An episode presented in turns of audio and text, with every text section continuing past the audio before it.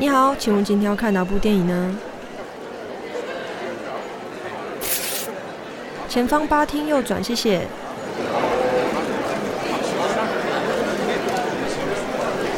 嘘，安静，电影要开始喽。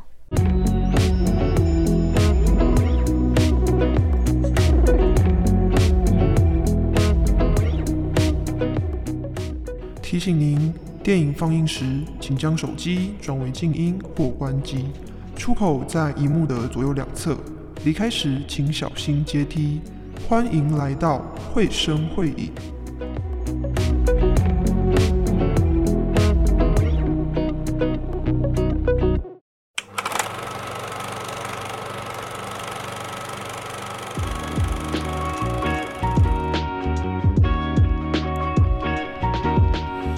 你知道一位导出千万票房鬼片的导演，其实以前从不看鬼片吗？亲爱的听众朋友，您好，我是慧慧，欢迎来到电影人系列。这个系列是透过采访不同的电影人，来尝试解锁电影的不同面向。这一集邀请到的是廖世涵导演。廖世涵导演多次入围金钟导演奖，而他最近最有名的作品就是鬼片《中邪》。《中邪》在一八年上映之后，拿到很棒的成绩，并且持续的开拍续集。直到慧慧采访廖世涵导演的时候，他才刚拍完一部电影，正进入后制的阶段。而同一时间，导演正在准备下一部戏。我就好奇，一位持续创作并且从不看鬼片的导演，是从哪来的能量及想法，创作出一部部惊悚的作品？采访是在咖啡厅里完成的，截取了一些精华片段与你分享，带你了解廖世涵导演的故事。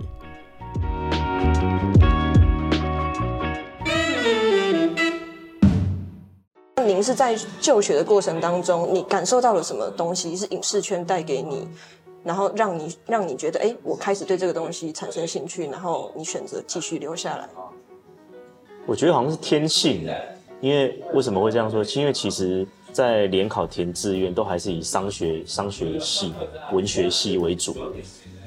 然后是真的到最后要要要选学校的时候，才忽然间真的被我看到了广电系，然后我就因为这样子，我就问问我老师，然后老师就说：“哎，好像蛮适合你的个性。”我才去了解说，因为广电系在干嘛。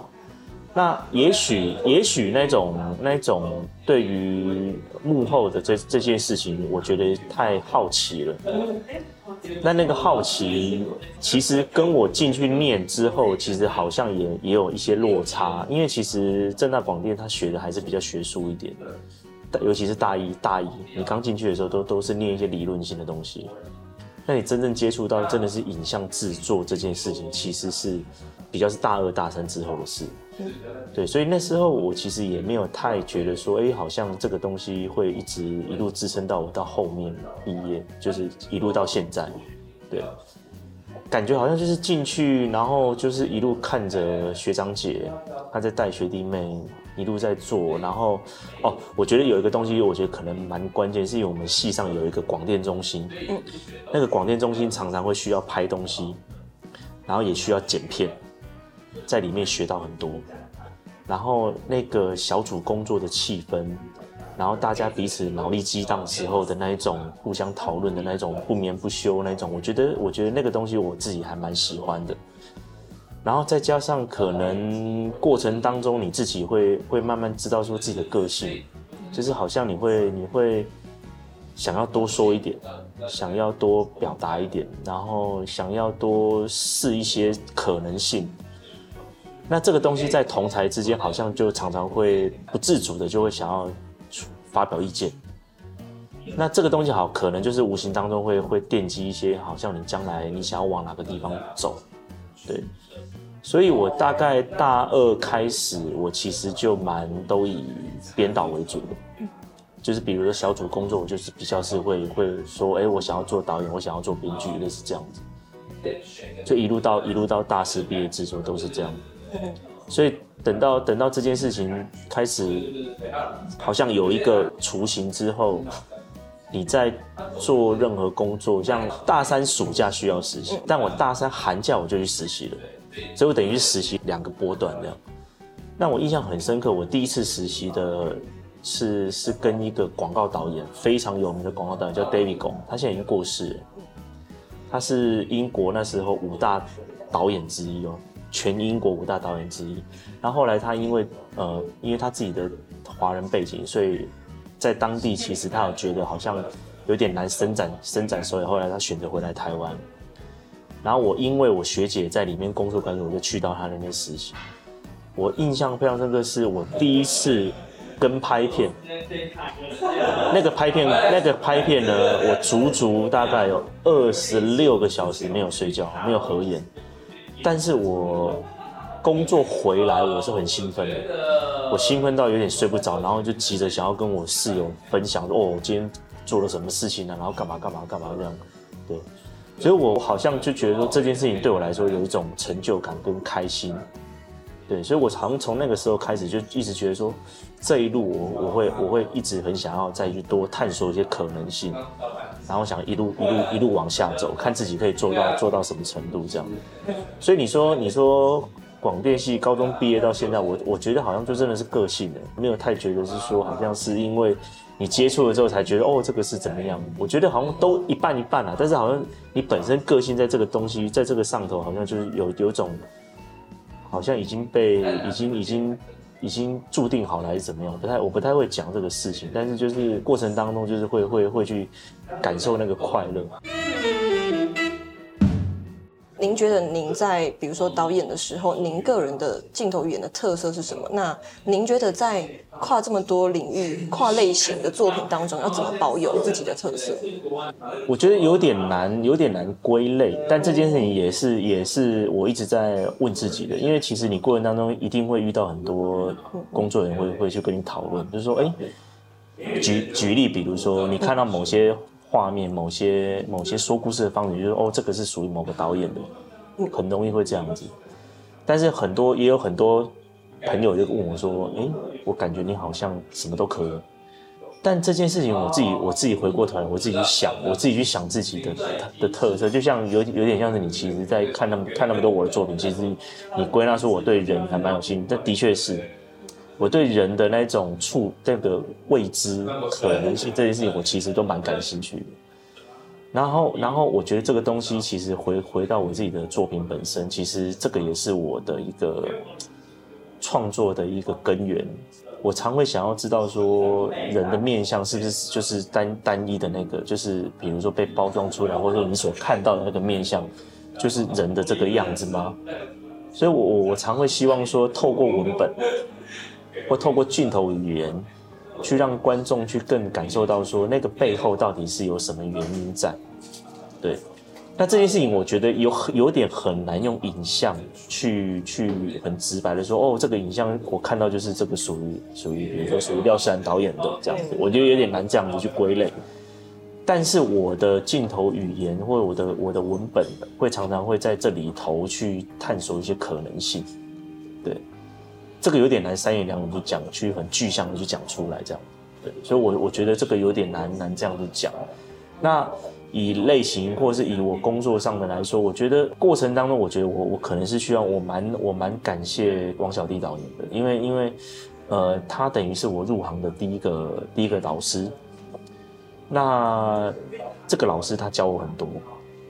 因为我一开始从广电系毕业的时候，我其实脑中想的都是一些，因为年轻嘛，脑中想的都是一些绚丽的啦，怎么拍比较酷啊，然后那个镜头语言怎么弄比较比较特别啦，与众不同啊等等这样子。可是我在跟着小弟老师工作的时候，其实他带领我去更了解人，去了解了解了解你为什么要讲这个事情，对，所以我在里头其实是做了很扎实的。不管是编剧也好，导演工作也好，我其实在里头涉猎了很多。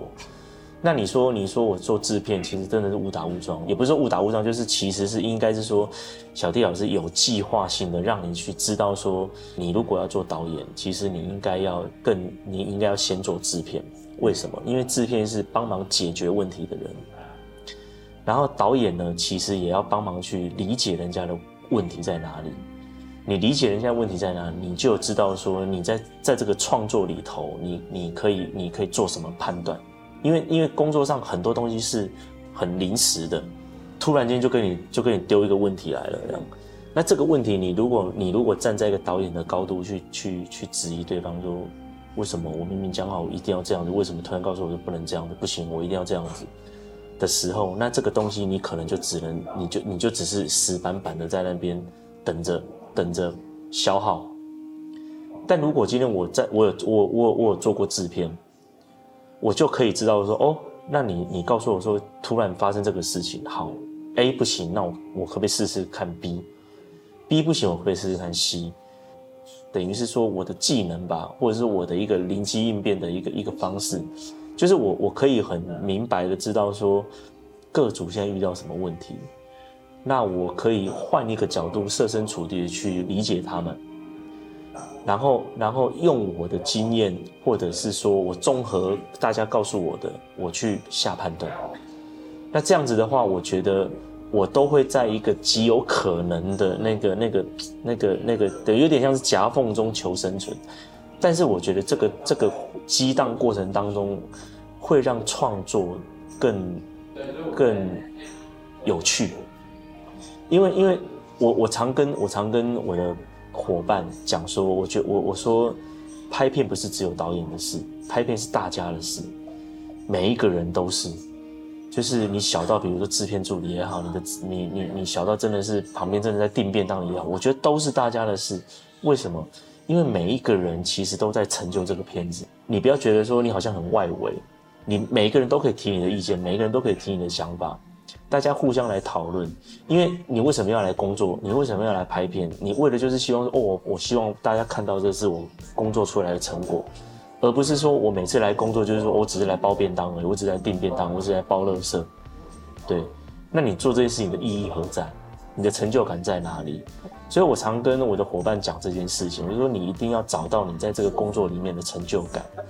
那这件事情其实也是我在做这个这一行以来，我一直在希望跟他们分享的是这个事情。所以我觉得，在我做制片的时候，我其实我提我我我其实学习到的就是这个，就这个就是我可以换位思考去想，大家如果遇到这个难题的时候，他用什么样的方式去做这个事。所以我觉得，我就我等于是说一路的养成都有点像是小弟老师安排好的，就是。前面是导演组，然后后来就制片，然后后来我离开了稻田，离开小弟老师之后，我开始做任何，就是我可以，我可以在极有限的资源去帮助一些导演去完成他们的案子。到后来我自己开始写自己的案子的时候呢，我开始会知道说，哦，这预算怎么可以怎么分配，去做到最大值。因为预算永远是不够嘛，但是你可以在有限的预算去做到最大值。那这个东西其实就是一路养成给予我的一个一个训练这样子，所以一路到一路到后面这样子。那你说创作了创作的核心，我是真的在小弟老师身上看到很多他如何对待人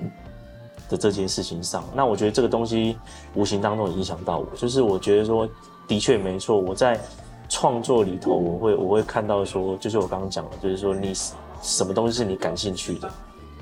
然后那个背后那个核心在什么地方。因为故事一定一定不会跳脱你的核心价值，那这个核心价值你必须要先找出来。对，那这个东西是我在呃跟着小弟老师工作一路下来所学习到的。有，但我有从这当中感受到，就是。我觉得也是因为导演，呃，之前有经过制片，所以其实会更着重在比如说事情或者是人的这一块上面。就像你会跟你的伙伴们提醒说，大家也都在这个剧组里面，对，所以我也觉得这可能也是导演本人的特色，嗯，本身就是关怀人，所以我也觉得导演本身所创作出来的作品，或者是您所接的案子，我觉得也可以从这当中感受到一些导演的个性，嗯。呃，小弟老师有说，就是他觉得鬼片对你的练习很重要，所以也开启了你接了《积木之家》，还有后续一些惊悚恐怖电影的类型。那我想请教的是，说您觉得鬼片对于你的练习有别于其他类型的？有，是很多。因为我以我拍积木之前是做跟自己比较熟悉的，你看我第一部就是《仲夏夜浮沉》嘛，那那个就是从自己个人出发。然后虽然有结合一些奇幻的元素，但是你不脱还是在讲个人情怀、个人情感对。然后我接下来的几部其实都也是接下来几部，比如说像《烟蒂》，这是我第二部。嗯，烟蒂讲的也是从父子，他讲一个找不到工作的一个年轻人，没事就混在家里面，然后跟爸爸关系不太好。然后后来他看到了一个一个可以检举烟蒂可以赚钱的工作，他自己就去想一些招这样子。结果他因为他爸爸爱抽烟，所以他就去偷拍他爸爸这样，就检举他爸爸，因为爸爸的奖金是他第一笔奖，第一笔赚的钱这样。对。然后第三部回家路上，回家路上也是啊，回家路上讲的也是亲情，讲呃一个逃家的少女跟她的养父之间的关系，但这个养父是一个同性恋。所以互相有一些不了解的地方，这样子，对。然后我第四部就是我刚刚说的一个角落，一个角落讲的是一个妈妈带着三个小孩，在外面在外面流浪的故事，这样。对我觉得这几个对我来说都是都是从亲情出发的，就是就是就是你想都想不到我自己会接触鬼片，因为我自己从来也不看鬼片，在拍积木之前我也从来不看鬼片。然后就真的是因为我在因为。在做导演导演的工作，其实你都会一直想要去尝试一些可能性。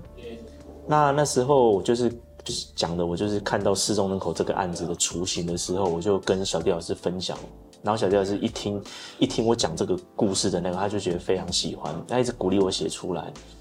但那个时候其实离现在大概十二年了，你就知道说那个案子多久了。但但就是一直一直放着，一直放着，因为你中间你自己有下去写，然后你会写写会一直一直自我否否定，所以等到小弟老师在在弄直剧场的时候，他就就突然我不知道他哪来的 idea，他就突然打电话给我说：“哎，灵异惊悚要不要来尝试看看？”然后我想说灵异惊悚，我我不看鬼片，我本来是要跟老师我不看鬼片的，可是当他又说我觉得对你那个失踪人口很有帮助的时候。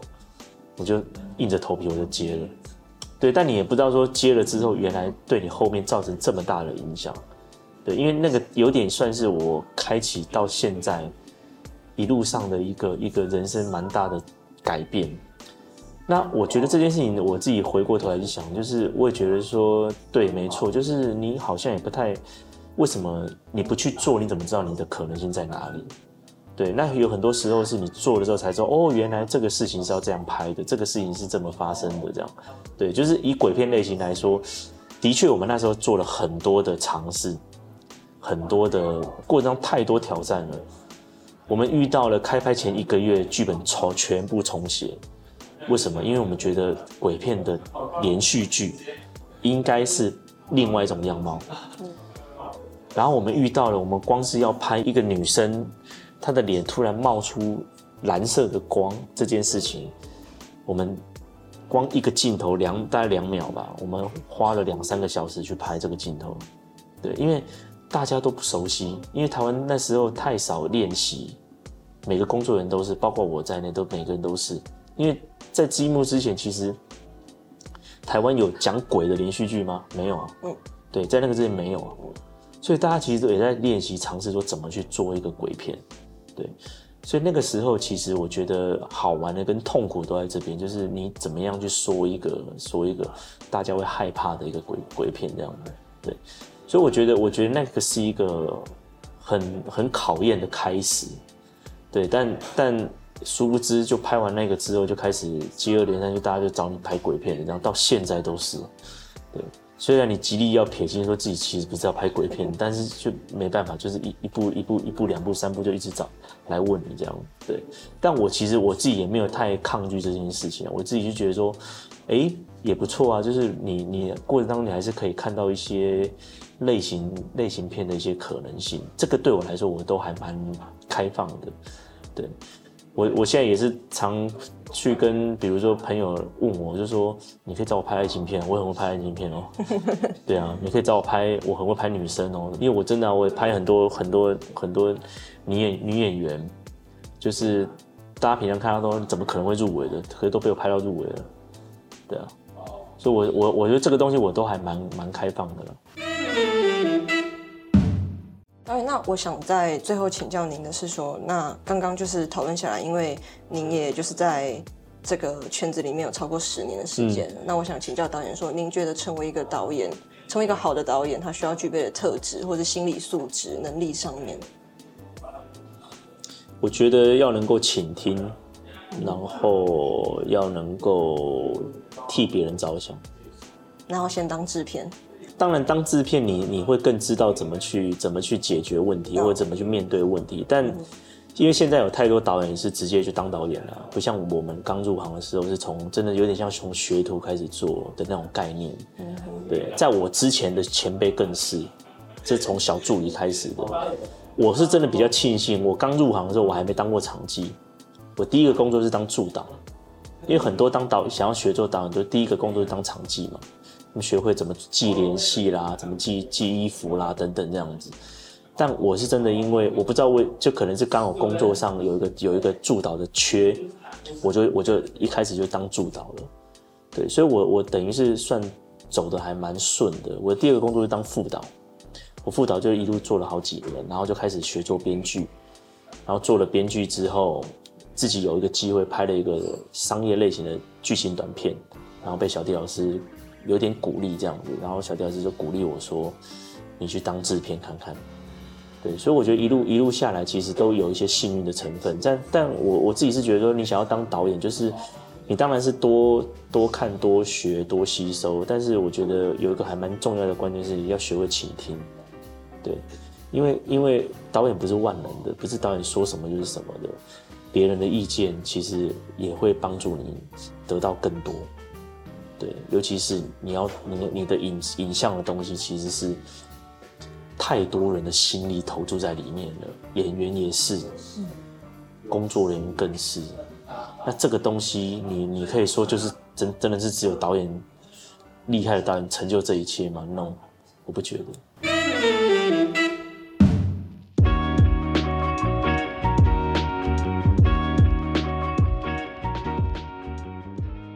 我后来发现，导演之所以成为千万导演，不是没有原因的。因为其实在我采访他之前，我就看过他的资料，我就知道说，哇，导演会编剧、会制片，然后到现在成为导演这件事情，所以他可以很得心应手的去处理拍戏时候遇到的状况。我觉得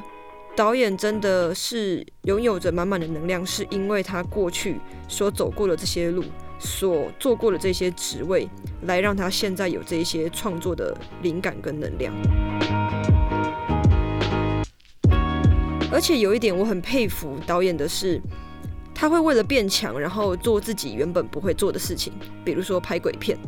就像他他有一个案子是失踪人口，然后小弟老师就说：“诶，他拍灵异惊悚的片的话，会对他失踪人口非常有帮助，所以他就接了。”我觉得这是一个导演愿意让自己变得更好，所以即使这件事情可能他原本不想做，或是他不会去做的事情，但是他为了让自己变好，所以他去做了。就像我，我其实也不看鬼片，但我把我人生第一部鬼片献给廖世涵导演的《中邪》，因为当我在采访准备采访他的时候，我就在想，哇，我今天要采访一个导演。我势必得把他的作品看完嘛。那他连续剧影集的部分都有十几部，然后再加上电影的长片，我根本看不完，我没有办法短时间消化这些作品，所以我就决定各类型的作品都各挑出一部来看。那么，既然导演最近是以鬼片闻名的话，那是不是就是得看了呢？所以我就我也是硬着头皮就看的《中邪》。就也是在做自己原本以为不会做、不敢做的事情。对，那看完之后也是感受到导演的功力。虽然有一些平常就在看鬼片的人会觉得，就是中邪的可能情感因素啊太多了，那可能以至于就是不怎么吓人。但是对于我而言，我觉得。已经很可怕了。对我这个对对我而言，从来都没有看过鬼片的人，其实是很可怕的一件事情。但是我觉得，除了可怕之外，我觉得导演真的很厉害的原因，是因为他可以就算是拍鬼片，他也可以在诉说人跟人之间的关系。就是他虽然像比如说，好中邪其实就是在用上霸掌的这个习俗去带出校园霸凌的议题。你看，他不脱还是在讲人嘛，他还是在讲人跟人之间的那种情感的关系、爱恨纠葛、情仇。但是照这样子来看哦，导演从一进影视圈到现在，他紧紧抓住想要讨论人的这个中心思想，从来没有改变。像我来跟你分享几部我觉得廖世涵导演的作品，你绝对不能错过的。第一部当然是《中邪》，这个不用讲。有一个是他在描写他台南家乡的一部，算是剧展，叫做《仲夏夜浮沉》。他结合了台南的古迹跟神话，带着一点点奇幻的色彩，然后去描写父子之间的关系。那还有。有一部也是公式的人生剧展，叫《回家路上》，他在讲网络交友、亲子关系，还有同性恋的议题。你知道，在一个九十分钟、一百分钟的电影里面，要放进这三个元素，又不会让人觉得太拥挤，是一件我觉得很困难的事情。因为有太多的电影都曾经想要这么做，想要一次讨论好多个东西。但是却没有处理好，以至于非常的混乱，然后感觉很吵杂。整部电影就是，呃，一直感觉很像没有一个主轴在。但是回家路上这一部人生剧展看完之后，就会发现，哇，导演在不知不觉中就已经把这三种元素放在里面了，而且毫无违和感的将它融合，那是很有层次感的，一个一个把把你带上去，他把你带去的地方。回家路上非常的推荐。那至于影集，我看了导演最新的一部作品，叫《滴水的推理书屋》。我觉得悬疑推理剧比起一般的剧还要再更难的原因，是因为它的逻辑一定要非常的缜密，而且特别是通常这种嗯悬疑推理的剧啊，它的观众也肯定就是大部分呐，也都会是。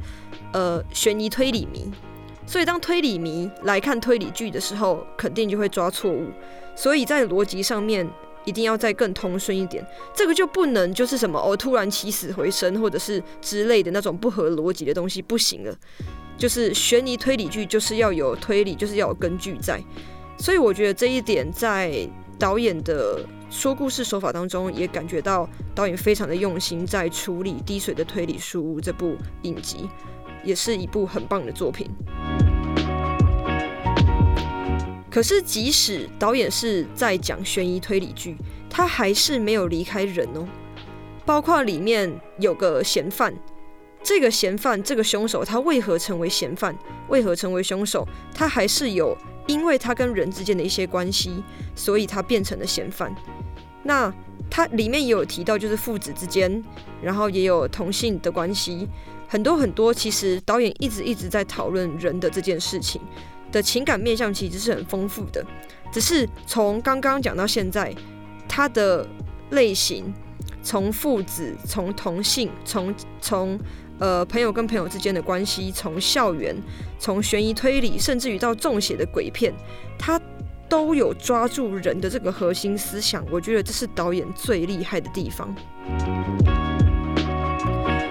所以，我其实也很想向导演学习，他是如此的保有他的初心，他是如此的知道说他做电影是为了什么而做。那也同样的，我也希望我可以，呃，透过这一集节目来跟你分享。我希望我们都可以找到一个方式，是，呃，我们都可以知道说，我们现在在做这件事情，无论是在读这个科系，或者是现在在做的工作，我都希望我们可以像导演一样，知道我们是为了什么而做，而我们自己的中心思想是什么，我们的原则是什么。